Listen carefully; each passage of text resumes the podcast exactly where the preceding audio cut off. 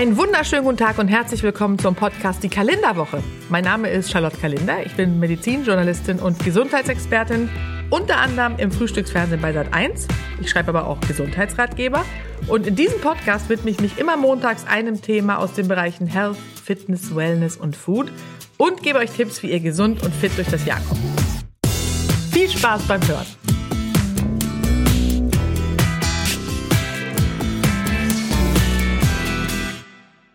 Und ich starte heute gleich mal mit einer Frage, auch wenn ich weiß, dass viele von euch diese Frage jetzt nicht so gerne hören werden, weil es in der Regel schon sehr lange her ist.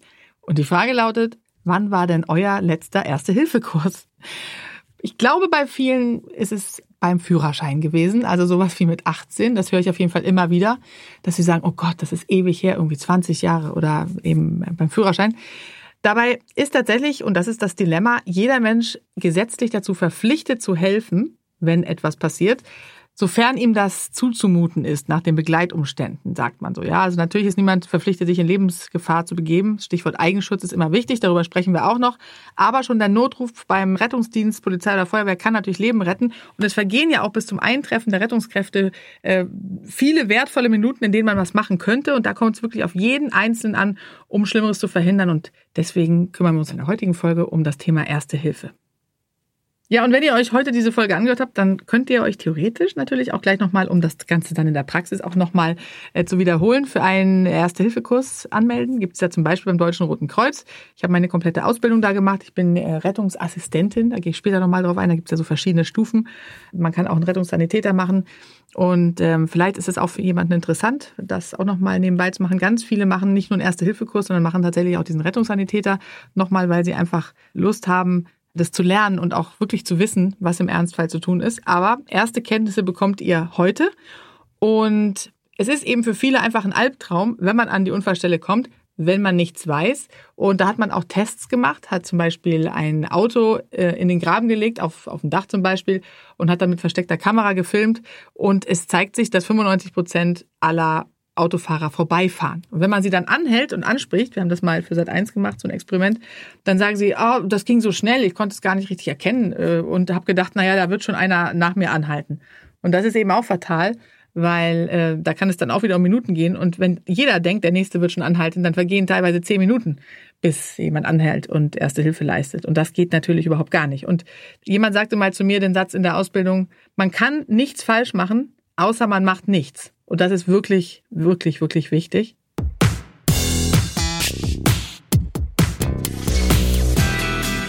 Starten wir doch gleich mal mit einem Fall aus der Praxis, so wie es auch passiert sein könnte. Ihr findet eine bewusstlose Person, die nicht atmet. So, was ist jetzt zu tun? Selbstverständlich ist es so, dass wenn eine Person nicht atmet, hat sie auch keinen Kreislauf mehr. Ja, das heißt, es ist ganz wichtig, dass wir den Kreislauf ersetzen, weil das Herz pumpt ja, das wissen jetzt glaube ich alle, das Blut durch den kompletten Körper und versorgt ihn dadurch mit Sauerstoff. Also er transportiert den Sauerstoff in jede einzelne Zelle. Wenn das nicht mehr passiert, dann sterben natürlich die Zellen ab und das müssen wir verhindern. Also müssen wir das Blut per Hand durch den Körper pumpen und das macht man mit der berühmten äh, Herzdruckmassage. Das heißt, wir setzen sofort Notruf ab und beginnt dann mit der Herzdruckmassage. Und da geht's schon los, wenn man dann Menschen fragt, wir haben neulich eine Umfrage gemacht, auch, wo wir gefragt haben, wissen Sie denn, wie oft man drücken sollte äh, und beatmen sollte oder wie oft man pro Minute drückt? Und da wissen ganz viele Menschen auch schon nicht mehr, oh, waren es 50 Mal und noch zweimal beatmen oder wie war denn das jetzt nochmal? Also grundsätzlich, wie gesagt, Notruf absetzen und dann mit der Herzdruckmassage beginnen. Und Dafür setzt man beide Hände über dem Brustkorb, also eine Hand direkt ans unterste Drittel des Brustbeins. Das heißt, ich mache das hier gerade mal vor. Könnt ihr selbst mal fühlen. Also man muss wirklich einmal fühlen, wo fängt der Magen an und da drüber ist ja das letzte Drittel des Brustbeins und da setzt man den Handballen auf mit gestrecktem Arm und dann äh, überkreuzt man sozusagen die Hände. Die obere Hand schlingt die Finger in die Zwischenräume der unteren Hand. Und dann hat man sozusagen beide Handballen mit gestrecktem Arm direkt in der Mitte des Brustkorbs im unteren Drittel des Brustbeins. Kann man sich ja auch nochmal auf Fotos angucken, gibt es im Netz eine ganze Menge, beim Deutschen Roten Kreuz zum Beispiel. Und dann wird immer 30 Mal gedrückt und zweimal beatmet. Das ist eigentlich, also der Rhythmus ist 30 zu 2, ja, 30 Mal äh, drücken, zweimal beatmen. Jetzt ist natürlich die Frage, es gibt Fälle, wo entweder der Patient eben auch blutig ist und man dann nicht beatmen kann. Also bei Verletzungen im Gesicht kann man tatsächlich äh, häufig nicht beatmen. Und es gibt auch Fälle, ich könnte mir vorstellen, man kennt die Person nicht und möchte vielleicht, auch wenn es um Leben und Tod geht, nicht so gerne äh, direkte Mund-zu-Mund-Beatmung machen. Und da gibt es was ganz Tolles in der Apotheke. Das sind kleine Masken, die man kaufen kann. Die sind in so einem kleinen Neoprentäschchen. Sind wirklich so zweimal zwei Zentimeter groß und ganz leicht. Die kann man sich an Schlüsselbund machen. Die haben so einen Ring und da ist eine Maske drin, die man sich einfach nur äh, quasi per Gummizug über die Ohren zieht und dann hat man vorne eine Maske mit einem Filter drin und kann den Patienten dann ganz gut beatmen. Das sollte wirklich jeder, kostet glaube ich einen Euro oder zwei. Und das sollte jeder am Schlüsselbund haben. Wenn es um die Schnelligkeit geht, wie schnell wir drücken, dann ist es so, ich habe gerade gesagt, 30 zu 2 ist das Verhältnis. Aber man muss auch einen bestimmten Takt einhalten, möglichst. Also Hauptsache man drückt. Also man, man sollte niemals aufhören zu drücken, bis der Rettungsdienst da ist und man ihn übergibt. Immer, immer weiter drücken, wenn man nicht mehr kann. Jemanden bitten, kannst du bitte übernehmen. Ähm, und die Frequenz ist 100 bis 120 Mal pro Minute. Wenn man, das ist natürlich etwas schwierig so zu zählen, deswegen gibt es zwei Lieder, die man nehmen kann, oder drei eigentlich sogar. Das eine ist Staying Alive, passt natürlich inhaltlich auch ganz gut, muss man sagen. The Final Countdown, mh, hm, passt inhaltlich nicht ganz so gut, aber die Beats per Minute stimmen auch. Oder Happy Birthday. Also das kann man im Kopf einfach mitsummen und dann hat man den richtigen Rhythmus von 100 bis 120 äh, Mal pro Minute.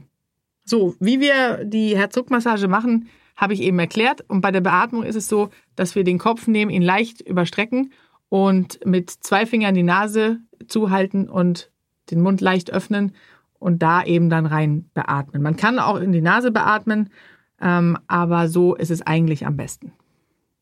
Es ist übrigens ganz interessant. Ähm, es gibt Studien. Ich habe ja auch äh, Erste Hilfe in Kindergärten unterrichtet. Hatte dann so eine kleine Handpuppe dabei, der Paule. Der hatte dann auch ein äh, Rettungsdienstkostüm vom Deutschen Roten Kreuz.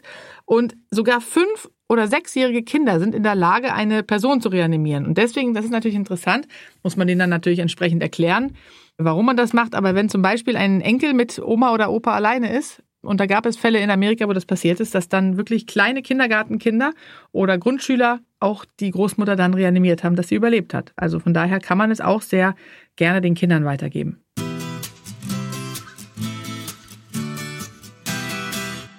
Zweite Situation, ein Kind hat sich verschluckt. Das passiert gerne mal, weil Kinder noch nicht die Anatomie haben, dass das äh, weit genug ist, sozusagen, äh, wo der Schluckvorgang stattfindet, so dass dort alles noch sehr eng ist. Deswegen kann es bei Kleinkindern sogar passieren, dass sie sich an einer Rosine so verschlucken, dass sie keine Luft mehr bekommen.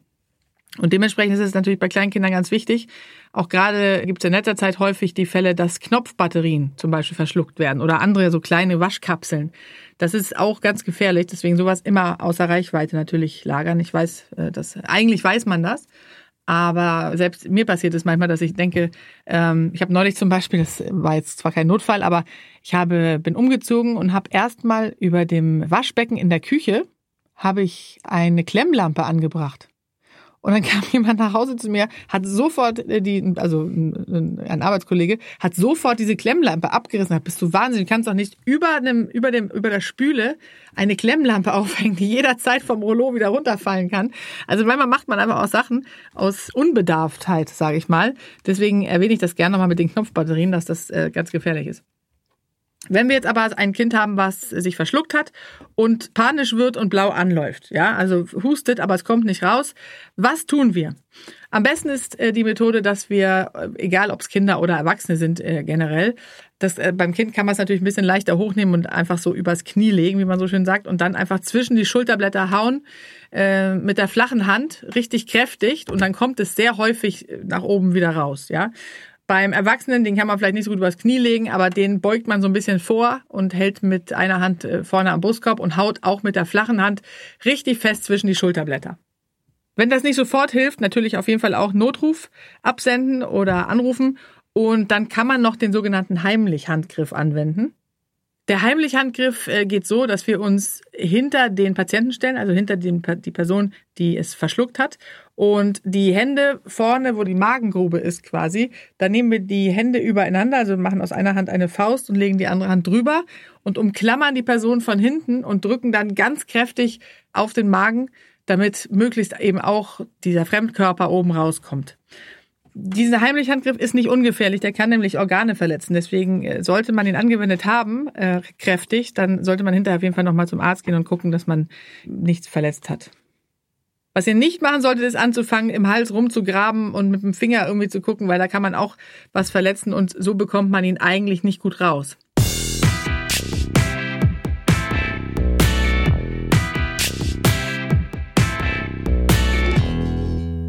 Nächster Fall, Autounfall. Wie gehen wir vor? Als Ersthelfer ist es da ganz wichtig, sich erstmal einen Überblick über das Unglücksgeschehen zu verschaffen. Das heißt, erstmal selbst absichern. Das ist das Thema Eigensicherheit, was ganz, ganz wichtig ist, auch im Rettungsdienst, dass wir immer aufpassen, dass uns nicht auch noch was passiert. Ja, das heißt, ähm, das eigene Auto stellen wir in sicherer Entfernung ab. Wir schalten den Warnblinker ein und ziehen die Warnweste an, die wir natürlich alle im Auto haben und sichern die Unfallstelle mit einem Warndreieck. Das ist alles ganz wichtig, weil wir natürlich das Letzte, was man gebrauchen kann, wenn eh schon ein Unfall passiert ist, ist, dass den Ersthelfern dann auch noch was passiert, ja. Wann immer es möglich ist, am besten Fahrbahn oder den Seitenstreifen meiden. Also gerade auf Autobahnen oder Schnellstraßen ist es wirklich besser, hinter der Leitplanke zu laufen. Und dann natürlich den Notruf 112 wählen. Das ist in allen Staaten der EU die Notrufnummer. Dann ist bei dem Notruf, und das ist ganz wichtig, die sogenannten 5W-Fragen, die sind entscheidend. Die solltet ihr euch auf jeden Fall merken, sodass gar nicht viel Zeit verloren geht dadurch, dass er euch fragen muss in der Leitstelle. Also es geht ja jemand dran in der Leitstelle und da ist es eben wichtig zu berichten, was ist geschehen, wo ist es passiert, wie viele Verletzte gibt es, welche Verletzungen liegen vor und dann nochmal warten, ob es Nachfragen gibt. Ja, weil die natürlich ganz gezielt dann nochmal, die Leitstelle kann ganz gezielt nochmal Fragen stellen. Aber das sind wichtige Informationen. Zum Beispiel, die, wie viele Verletzte es gibt, ist natürlich auch wichtig, um zu wissen, wie viele Rettungswagen geschickt werden müssen. Ja. Und welche Verletzungen vorliegen, ist zum Beispiel wichtig, um zu sehen, äh, muss es Notarzt begleitet sein oder reicht es, wenn die Rettungssanitäter oder Rettungsnotfallsanitäter kommen. Dementsprechend ähm, sind das Infos, die ihr durchgeben müsst.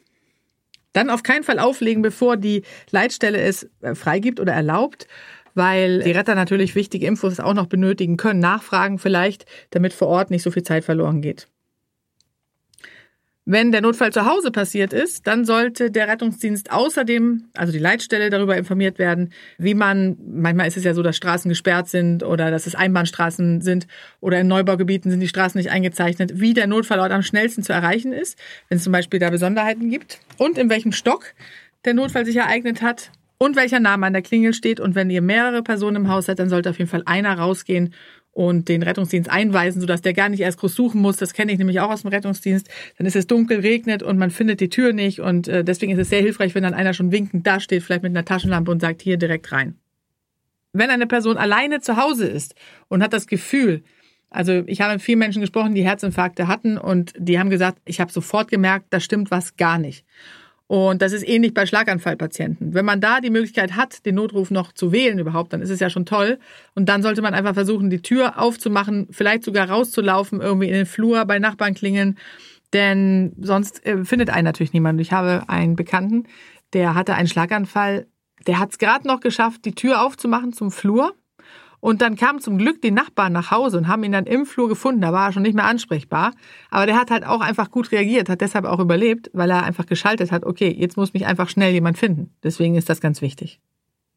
Häufig erleiden Betroffene oder auch Angehörige bei Unfällen auch einen Schock. Das erkennt man daran, dass die Haut sehr blass ist, dass sie stark schwitzen oder auch zittern, mit den Zähnen klappern zum Beispiel. Das ist auch so ein typisches Zeichen des Nervensystems. Wir können dann entweder in die Schocklagerung gehen. Das bedeutet, dass wir den Verunglückten, dass wir die Beine im Grunde 30 Grad hochlagern oder auf einen Stuhl zum Beispiel legen. Äh, ansonsten kann man die Beine auch halten und dann zudecken, denn häufig hilft das auch schon, damit dann die, die, das zum Beispiel das Zittern und das Schwitzen oder das Frieren eben aufhören und es gibt in jedem Verbandskasten zum Beispiel eine sogenannte Rettungsfolie, die ist Gold äh, und Silber. Auf der einen Seite Gold, auf der anderen Silber, ist egal, welche Seite ihr nehmt und die äh, damit zudecken. Das wärmt sehr. Gerne auch was drunter legen, weil die Patienten sonst äh, auch unten eben auskühlen. Dann ist es ganz wichtig, dass man als Ersthelfer beruhigt und tröstet. Das habe ich auch ganz oft erlebt, dass das manchmal schon das Allerwichtigste ist. Also gerade wenn es auch um Angehörige geht oder so, dass man wirklich beruhigt mit denen spricht. Und bei den Verletzten ist es wichtig, dass man gerade wenn möglicherweise schwere Verletzungen vorliegen, dass man versucht, dass sie nicht bewusstlos werden. Das heißt, wenn jemand ansprechbar ist, dass man weiter mit ihnen spricht und sagen, bleiben Sie hier, hören Sie, äh, und dann erzählt man eine Geschichte.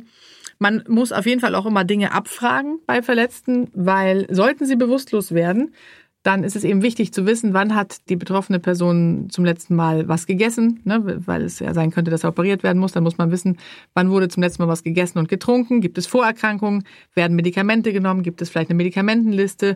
Das sind ganz wertvolle Informationen, die der Rettungsdienst, wenn der dann eintrifft, natürlich auch braucht. Häufig werde ich auch gefragt, ja, was mache ich denn dann, wenn ich jemanden finde? Soll ich dann Puls messen? Also im Grunde ist es so, dass man sagen kann, man findet einen Notfall vor und dann unterscheidet man immer erstmal, ist die Person bei Bewusstsein oder ist sie bewusstlos?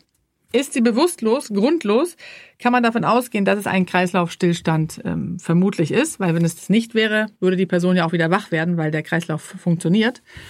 Und dementsprechend wird dann auf jeden Fall sofort die Herzdruckmassage eingeleitet, über die wir ja schon gesprochen haben. Und wenn die Person bei Bewusstsein ist, dann muss man einfach gucken. Also bei Verletzungen muss man natürlich sehen, auf keinen Fall eine Person, die zum Beispiel einen Motorradunfall hatte, äh, bewegen, weil man nie weiß, ähm, ob vielleicht äh, in einer Wirbelsäule eine Verletzung ist. Wobei, wenn, die, wenn der Patient aufstehen will und sagt, nee, mir geht's eigentlich wieder gut, dann kann er das natürlich theoretisch machen. Aber häufig äh, wirkt es ja auch noch ein bisschen nach und, und die bekommen dann doch noch Kreislaufprobleme. Also eigentlich erstmal doch warten und den Rettungsdienst trotzdem rufen, das empfiehlt sich eigentlich immer weil manchmal eben diese Schockreaktion auch ein bisschen verzögert kommt. Und wenn Sie bei Bewusstsein sind, wie gesagt, wenn Sie schwerer verletzt sind, dann einfach abfragen, damit man das alles hat. Also Vorerkrankungen, ähm, letzte Mahlzeit, äh, wann das letzte Mal getrunken, was ich eben erzählt habe. Und äh, dann versuchen einfach äh, mit der Person zu sprechen, wach zu halten, bis der Rettungsdienst kommt. Früher hat man auch gesagt, dass der, dass die Ersthelfer zum Beispiel Atmung und Puls prüfen können, ja. Äh, es ist aber so, dass ein Puls zu prüfen ist relativ schwer. Also man kann natürlich suchen, ähm, am besten eine relativ dicht unter der Haut verlaufende, gut tastbare Arterie. Und da setzt man dann zwei Finger auf mit leichtem Druck, zwei oder drei Fingerspitzen, bis man diese pulsierende Arterie gut fühlt. Eigentlich findet man die dann ja auch ganz gut. Nicht mit dem Daumen, sondern mit dem, mit dem Zeigefinger und Mittelfinger möglichst oder die drei Finger. Besonders gut ist natürlich die Speichenarterie an der Innenseite des Handgelenks geeignet zur Pulsmessung oder die Halsschlagader, die sich in der kleinen Grube zwischen dem Kehlkopf und der seitlichen Halsmuskulatur befindet.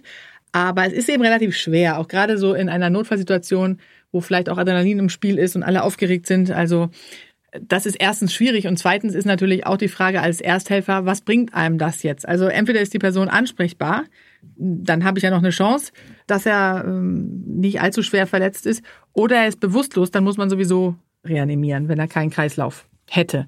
Das heißt, der Puls nützt uns als Ersthelfern eigentlich als Parameter gar nicht so viel, deswegen müsst ihr das nicht machen. Bei der Atmung, das hat man recht lange noch gemacht, dass man gesagt hat, Atmung prüfen, aber auch da ist man eigentlich zu dem Entschluss gekommen, dass man es erstens den Ersthelfern nicht zumuten kann, in der Aufregung die Atmung zu führen. Man kann tatsächlich das Ohr über die äh, Mund und Nase des Patienten legen und dann merkt man ja, ob da was warm ist, also ob da eine Atmung ist. Und man kann natürlich auch den Brustkorb beobachten und sehen, hebt und senkt er sich. Aber man hat ihm gesagt, wie vorhin schon angedeutet oder habe ich vorhin schon erklärt, dass wenn ein Patient grundlos kein Bewusstsein mehr hat, dann ist da in der Regel eben ein kardiales Geschehen, wie man sagt, also eine Herz-Kreislauf-Geschichte, die dazu führt, dass eben kein Kreislauf mehr da ist und dass man dann auch reanimieren muss. Deswegen bei bewusstlosen Patienten grundlos, ich rede jetzt nicht vom Unfall, sondern grundlos, muss man weder im Puls fühlen noch die Atmung. Und natürlich ganz wichtig die stabile Seitenlage. Die ist für Ersthelfer wichtig. Wir im Rettungsdienst machen die gar nicht weil wir natürlich ganz andere Mittel zur Verfügung haben. Wir können beatmen, wir können alles Mögliche prüfen und kontrollieren. Das heißt, wir müssen eigentlich niemanden in die stabile Seitenlage legen, aber ihr macht das immer dann, wenn es der Person schlecht geht und man auch befürchten könnte, dass sie vielleicht erbricht und man abwartet, bis der Rettungsdienst kommt. Das wäre zum Beispiel der Fall, wenn wir jetzt einen Verletzten hätten, der atmet, das hören wir ganz deutlich, aber er ist irgendwie somnolent oder eingetrübt, also im weitesten Sinne bewusstlos. Dann ist es natürlich hilfreich, ihn in die stabile Seitenlage zu bringen. Und zwar gibt es da so einen Merksatz, der heißt Kaktus, Kuscheln, Knie und Kippen. Ja, das sind die vier Ks. Ihr legt die Person auf den Rücken oder die Person liegt auf dem Rücken, dann winkelt man einen Arm im rechten Winkel, also von der Achselhöhle Ellenbogen nach oben ab, sodass der quasi wie so ein Kaktusarm neben dem Kopf liegt. Und auf der Seite sitzt ihr auch und fasst dann am besten den Arm, der euch am nächsten liegt quasi, ja, und geht dann in, mit der zweiten Hand in die Kuschelstellung. Das heißt, der eine liegt immer noch angewinkelt in der Kaktusstellung, nimmt die andere Hand und schiebt die unter das Kinn und zieht dann den Patienten ähm, am Knie rüber, sodass er auf der Seite liegt und die zweite Hand eben unter dem Gesicht des Patienten. Das müsst ihr euch einfach auch nochmal als Bild angucken im Netz und dann wird der Kopf so gelagert, dass der Mund eben die, die tiefste Stelle darstellt, sodass Erbrochenes rauslaufen kann. So, und dann müsst ihr natürlich nach wie vor dabei bleiben, beruhigend mit ihm sprechen, versuchen, ihn bei Bewusstsein oder zu Bewusstsein bekommen, ansprechen, laut mit ihm sprechen, hallo, können Sie mich hören? Äh, äh, ich bin bei Ihnen und also einfach nur auf ihn einreden. Das ist halt ganz wichtig. Dabei immer noch die lebenswichtigen Funktionen so ein bisschen kontrollieren, zu gucken, irgendwie atmet er vielleicht doch nicht mehr. Notruf natürlich sofort absetzen, Eigenwärme erhalten, also zudecken und ihn psychisch betreuen, wenn er ansprechbar ist.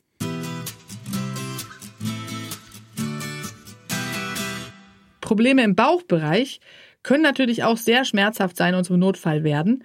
Und bei Schmerzen im oder Verletzungen am Bauch ist es notwendig oder wichtig, den Betroffenen erstmal mit so einer ja, eine Knie- oder Nackenrolle zu versorgen. Ist vielleicht nicht unbedingt immer vorhanden, kann man aber auch Jacken dann zusammenwickeln das lindert schon mal die Schmerzen, weil die Bauchdecke nicht mehr so gespannt ist. Also das ist auch bei Kindern ganz wichtig, wenn die über Bauchschmerzen klagen, dass man, die ziehen gerne schon die Beine so an, aus Automat oder automatisch, weil sie natürlich dann Linderung spüren auch. Deswegen ist es wichtig, dass man ihnen etwas unter die Knie legt, damit die Bauchdecke sich entspannt. Muss sich der Patient dann noch zusätzlich übergeben, dann natürlich dabei helfen, dann immer zur Seite drehen, dass er sich übergeben kann, vielleicht auch einfach in die stabile Seitenlage legen und die, dass er die Beine anziehen kann. Das muss man auch so ein bisschen gucken, was dem Patienten da am besten, wenn der ansprechbar ist, dann kann man ihn ja auch fragen, ist es so besser oder so, dass man da einfach abwägt. Was man immer bedenken sollte, ist, dass wir natürlich als oder ihr als Ersthelfer, ihr könnt natürlich keine Diagnosen stellen, aber es gibt so ein paar Dinge, die kann man im Kopf haben. Also wenn es zum Beispiel ein, wenn wir einen Patienten vorfinden, der so ein bisschen abwesend ist und auch so undeutlich vielleicht spricht oder verwirrt ist und sich nicht so richtig viel bewegt, kann das natürlich einerseits ein Schlaganfall sein, kann aber auch einfach eine Unterzuckerung sein, wie ich es neulich bei dem Vater einer Freundin hatte, die mich anrief und sagte, ich glaube, mein Vater hat einen Schlaganfall, er sitzt im Sessel und kann nicht mehr sprechen und rührt sich nicht. Und ich habe dann auch so Dinge abgefragt und habe dann auch eher gedacht, es ist das, aber es zeigte sich tatsächlich, und das ist eben dann in Abgrenzung dazu auch wichtig, dass er ist ja Diabetiker und war einfach in eine Unterzuckerung geraten. Und das kann ähnliche Symptome machen. Das heißt, dann könnte man ihm theoretisch einen Traubenzucker verabreichen. Deswegen abfragen, ob der Mensch Diabetiker ist, ist immer eine, eine gute Sache. Bei Vergiftung ist es ganz wichtig, dass ihr die Reste des Gifts asserviert wie es heißt, also sicherstellt und dann dem Rettungsdienst übergebt. Es gibt übrigens auch parallel zum äh, Notruf eine sogenannte Giftinformationszentrale. Die Nummern findet ihr auch im Netz, die könntet ihr euch mal einspeichern. Das ist zum Beispiel auch hilfreich, wenn äh, ein Hund Schokolade gegessen hat. Das ist ja giftig, da ist ein Stoff drin, der heißt Theobromin, deswegen darf man Hunden keine Schokolade geben. Machen die natürlich trotzdem gerne mal beim Kindergeburtstag und fressen ganz viel. Auch da kann man die Giftinformationszentrale anrufen, aber auch wenn man äh, Vergiftung bei anderen Personen feststellt oder auch ähm, Alkoholvergiftung, Drogen, die können ganz genau was auch zu den Präparaten sagen und was zu tun ist.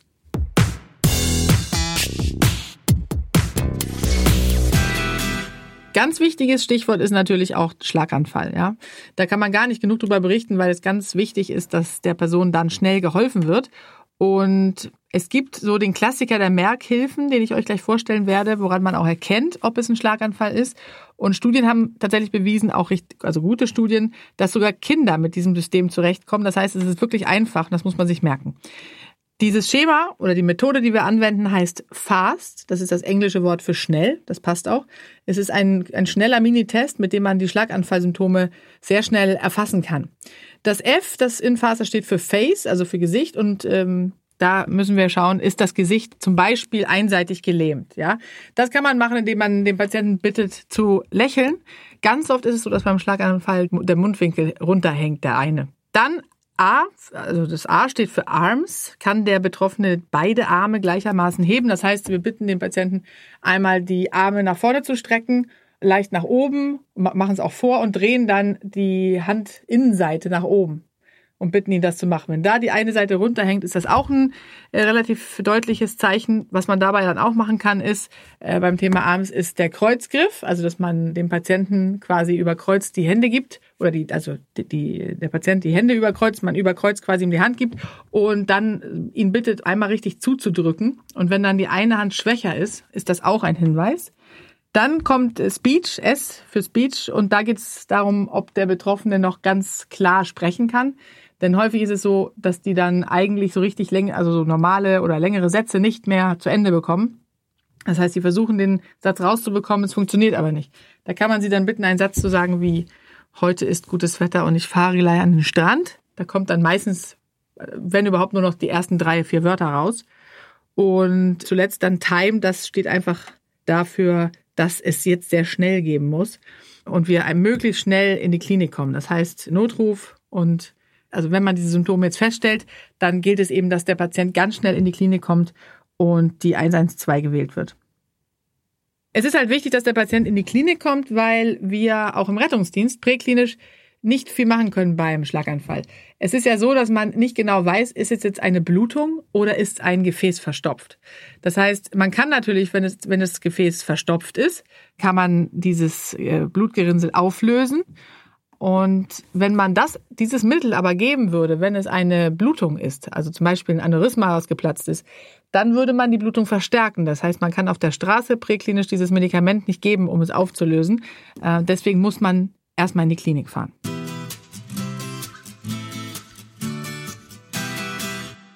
Herzinfarkt ist natürlich auch ganz wichtig, dabei zu wissen, wie man vorgeht und wie man feststellt, ob es vermutlich einer ist. Man kann ja auch immer nur einen Verdacht äußern, gerade als Ersthelfer. Da gibt es dann auch die Symptome, die dafür sprechen. Und das sind zum einen die starken Schmerzen der Brust, die mindestens oder länger als fünf Minuten andauern äh, sollen. Und das sind wirklich starke Schmerzen. Also die Patienten berichten wirklich davon, dass sie, dass ihnen fast die Luft wegbleibt vor Schmerzen. Dass es ausstrahlt teilweise in den Kiefer oder in äh, den häufig bei Männern in den linken Arm, bei Frauen, es gibt den sogenannten Eva-Infarkt, die haben teilweise andere Symptome, da strahlt es eher in den Oberbauch aus oder in den rechten Arm, teilweise in den Kiefer auch.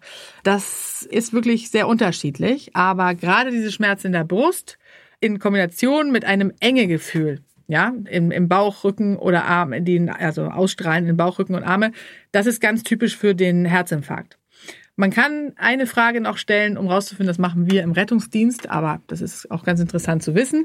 Wenn man jetzt fragt, sind die Schmerzen atemabhängig, das heißt, wenn ich jetzt nicht atme, tut es dann trotzdem weh.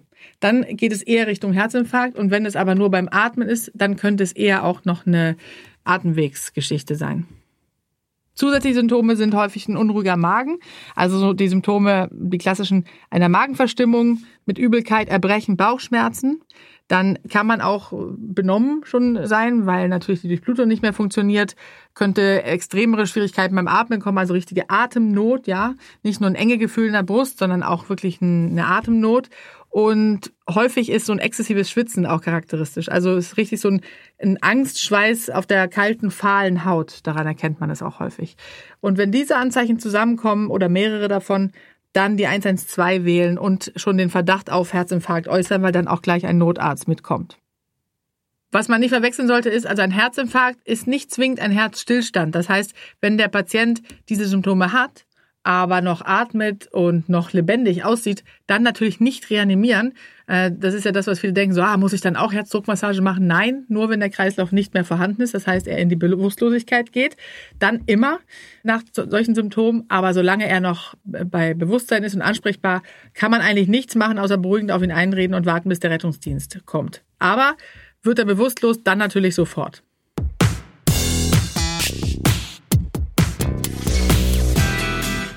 Immer wieder wird ja auch festgestellt, dass viele Menschen nicht wissen, wie die Rettungsgasse gebildet wird oder es mal wussten und es vergessen haben, weil der erste Hilfekurs, wie eingangs erwähnt, schon eine Weile her ist. Deswegen hier nochmal zur Erinnerung, ganz wichtig, auch gerne überall in den sozialen Medien mal posten, wenn ihr sowas seht, damit sich das weiter verbreitet. Vieles, wie gesagt, nicht wissen. Beim Stau auf mehrspurigen Straßen sind alle Autofahrer verpflichtet, die Rettungsgasse freizumachen und die rettet auch wirklich Leben. Also da geht's ja auch um Minuten und Sekunden. Und diese Rettungsgasse ist immer zwischen dem linken und den anderen Fahrstreifen zu bilden. Ja, das heißt, wenn ich auf dem linken Fahrstreifen bin, dann weiche ich nach links aus. Auf einem der anderen, egal wie viele es sind, weichen wir nach rechts aus. Das gilt, wie gesagt, unabhängig davon, wie viele Fahrstreifen vorhanden sind. Nur die linkeste Spur fährt auch nach links, alle anderen fahren nach rechts. Und genau dazwischen ist dann die Rettungsgasse. Die Rettungsgasse sollte man natürlich nicht erst bilden, wenn sich die Einsatzfahrzeuge von hinten nähern und man das hört durch das Martinshorn, sondern schon dann, wenn der Verkehr stockt. Und es ist nämlich dann tatsächlich häufig später nicht mehr möglich, die Rettungsgasse zu bilden, weil man dann doch einen Platzmangel hat. Und deswegen ist es besonders wichtig, ganz frühzeitig zur entsprechenden Seite zu fahren, damit die Personen, die Hilfe brauchen, dann diese auch so schnell wie möglich erhalten, ist ja klar.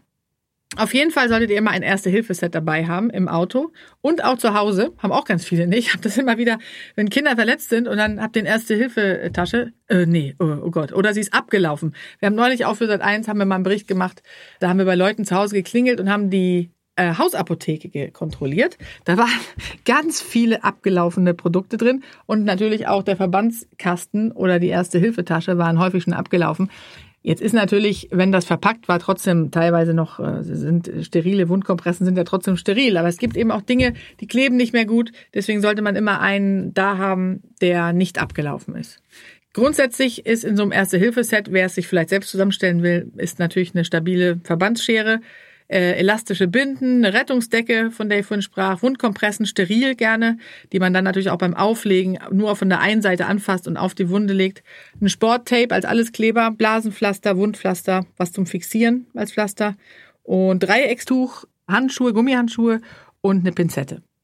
In den Verbandskasten eures Autos, da gehört, und das wird immer wieder neu festgelegt, was da reingehört, aber seit Januar 2014 hat sich da ja nichts geändert. Heftpflaster, Wundschnellverbände, dann natürlich Verbandspäckchen, Verbandstuch, Kompressen, Fixierbinden, auch Dreieckstücher natürlich, die Rettungsdecke und eine Erste-Hilfeschere. Ja, und dann gibt es da immer meistens noch so ein Fertigpflaster-Set drin mit äh, in, in mehrteilig.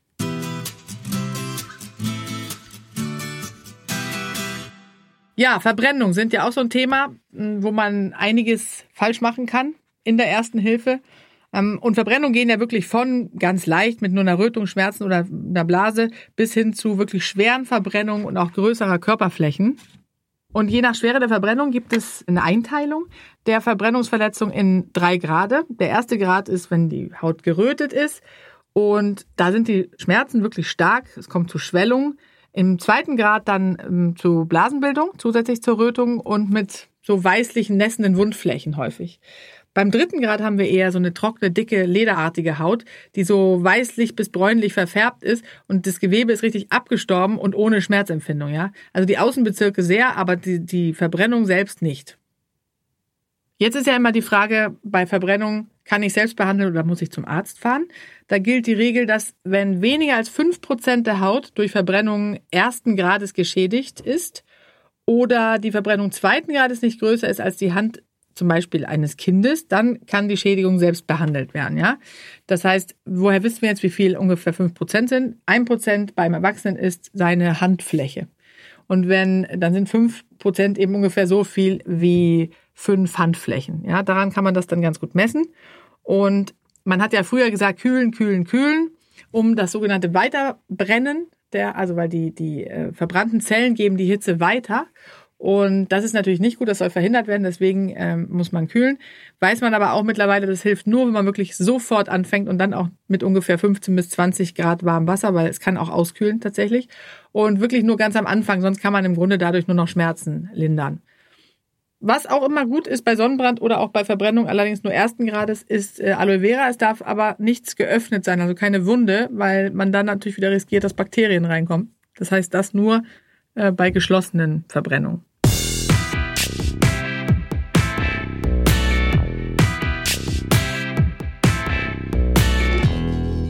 Ertrinken ist natürlich auch ein Notfall, den man sehr ernst nehmen muss. Also Ertrinken bedeutet per Definition erstmal quasi den Erstickungstod durch Untertauchen in Flüssigkeit. Häufig ist es ja so, dass die Personen dann aus dem Wasser geholt werden und man weiß nicht so genau, wie schlimm es um den Betroffenen steht. Denn wenn Wasser eingedrungen ist in die Lunge oder in die Atemwege generell, dann kann das natürlich auch zu einem akuten Sauerstoffmangel bis zum Kreislaufstillstand führen. Zusätzlich ist die eine große Gefahr, dass die Patienten unterkühlen Ähm, durch die hohe Wärmeleitfähigkeit des Wassers kommt das. Und allein die Unterkühlung kann schon zu Komplikationen führen, wie zum Beispiel Herzrhythmusstörungen. Das heißt, wenn wir jemanden haben, der äh, im Wasser gewesen ist und der auch ausgekühlt ist, dann sollten wir den erstmal nicht bewegen, damit sich das äh, warme und kalte Blut quasi nicht vermischt. Ähm, wir sollten ihn nicht bewegen und auf keinen Fall die äh, Beine hochlagern. Das ist ganz wichtig. Wichtig ist dann natürlich sofort den Notruf zu wählen und äh, zu schauen, dass wenn das Wasser erbrochen wird, dass das auch rauslaufen kann.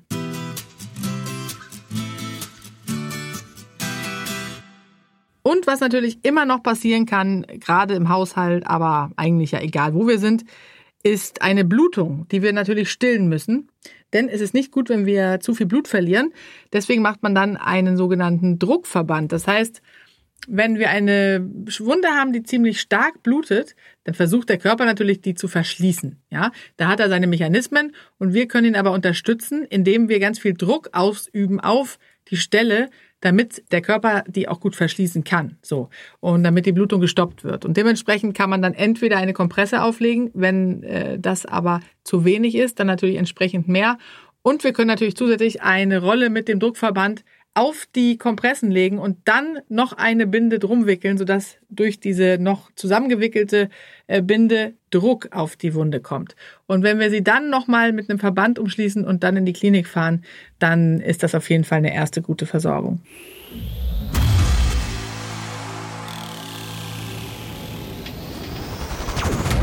Herr Kaufels und Kalender. Ja, Charlotte, da bin ich wieder. Da bist du wieder, wie schön. Quasi unbemerkt reingeschlichen. Ein äh, ziemlich schlimmes Thema heute. Ja, muss man sagen. Es ist schon ein ernstes Thema, aber es ist natürlich auch insofern schön, weil wenn man gelernt hat, was man alles machen kann, dann ist das eine ganze Menge.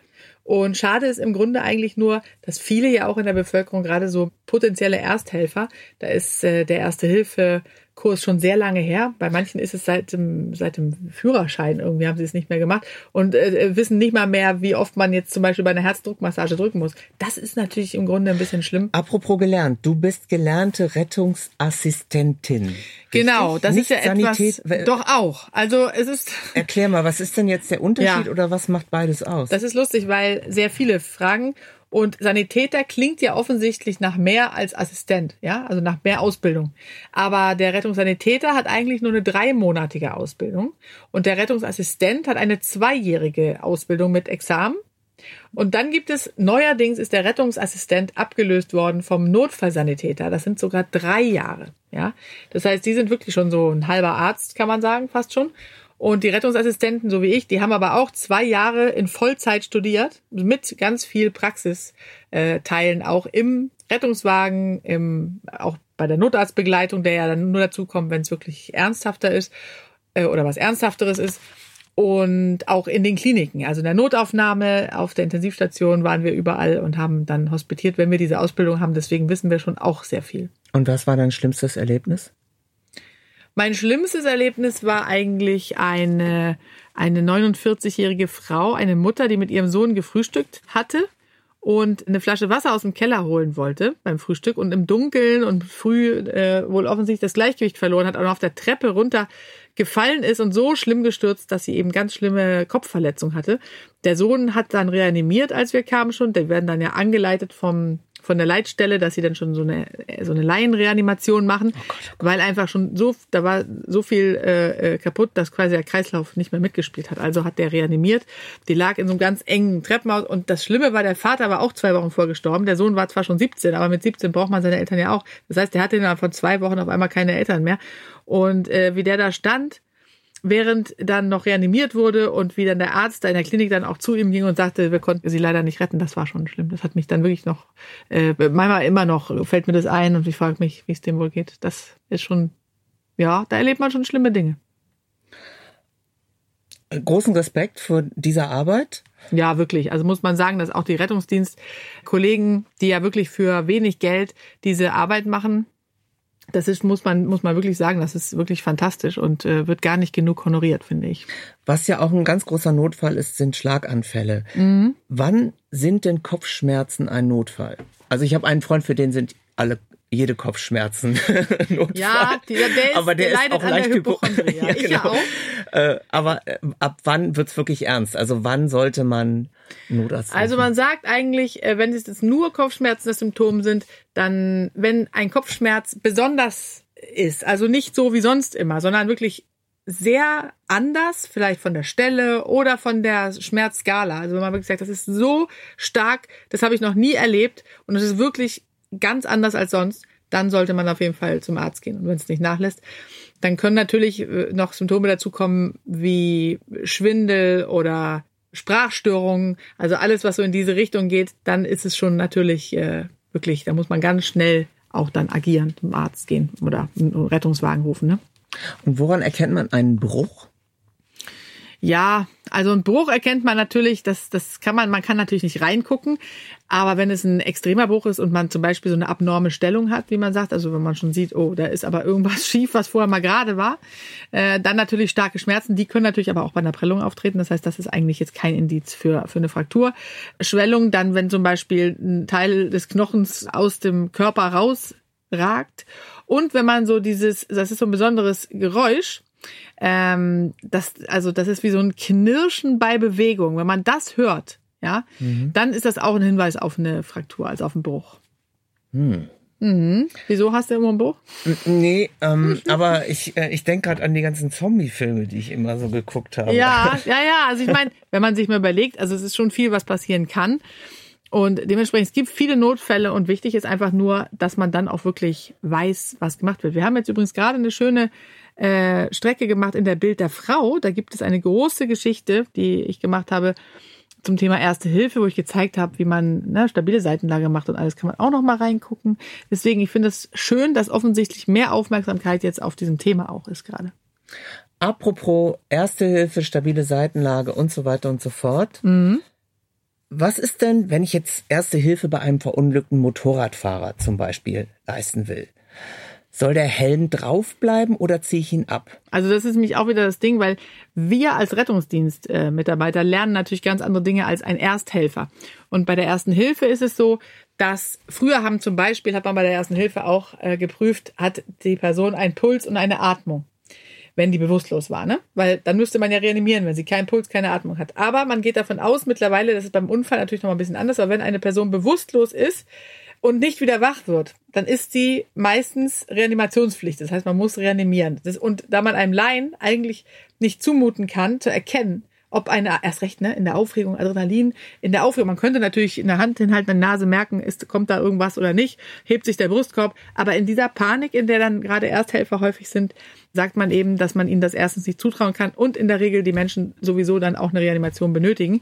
Aber wenn die Person bewusstlos ist, man müsste reanimieren, dann muss der Helm ab, dann gilt einfach, das Leben zu retten. Wenn die Person aber ansprechbar ist und man nicht genau weiß, was für Schäden sind, dann den Rettungsdienst rufen und versuchen, äh, mit der Person zu sprechen, dass sie wach bleibt und nicht eintrübt, wie man sagt, nicht die Bewusstlosigkeit absackt und auf jeden Fall nicht bewegen, weil natürlich können Wirbelsäulenproblematiken da sein, von denen man nichts weiß. Wenn die Person sich aufrichten will und sagt, nur ich muss aber jetzt zur Schwiegermutter und mir geht's gut, dann kann man davon ausgehen, dass er er keine Querschnittlähmung hat. Ja, genau. Und dann wird er sich auch den Helm absetzen. genau. Äh, und- Aber wenn man den Helm abnimmt, dann auf jeden Fall auch die, ähm, also wenn man es vorsichtig jetzt machen würde, zum Beispiel als Rettungsdienstpersonal, dann wird erst die Brille auch abgenommen, ne, und dann der Helm abgenommen. Und das lernen wir dann auf eine ganz bestimmte Art, wie man auch diesen Helm abnimmt, weil der sitzt ja dann äh, so, dass man demjenigen auch die Nase abreißt, zum Beispiel, wenn man jetzt einfach dran zieht. Das heißt, man muss das so ein bisschen so in verschiedene Winkel setzen, um den Helm ohne Schaden abzunehmen. Liebe Charlotte, ich hoffe, dass wir nicht so schnell in die Situation kommen. Ja, seitdem Das- ich ausgebildet bin, treffe ich häufig auf Unfälle und auf Verletzte. Deswegen, das ist natürlich ganz gut, dass man die Ausbildung hat, aber trotzdem wünschen wir es natürlich niemandem. Nein. Und in dem Sinne hoffen wir, dass alle, die jetzt zugehört haben, gesund bleiben. Ja, eine gesunde Woche. Tschüss.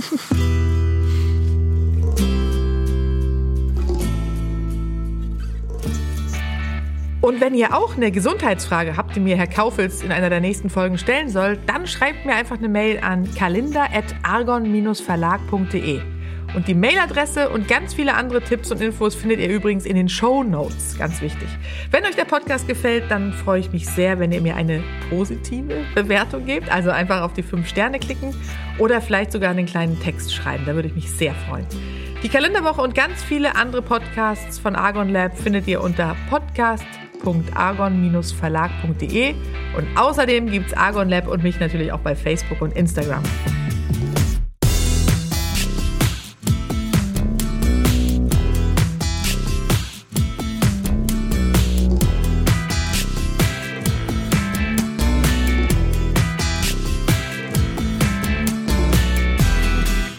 Und denkt dran, wer gesund ist, ist reich, ohne es zu wissen.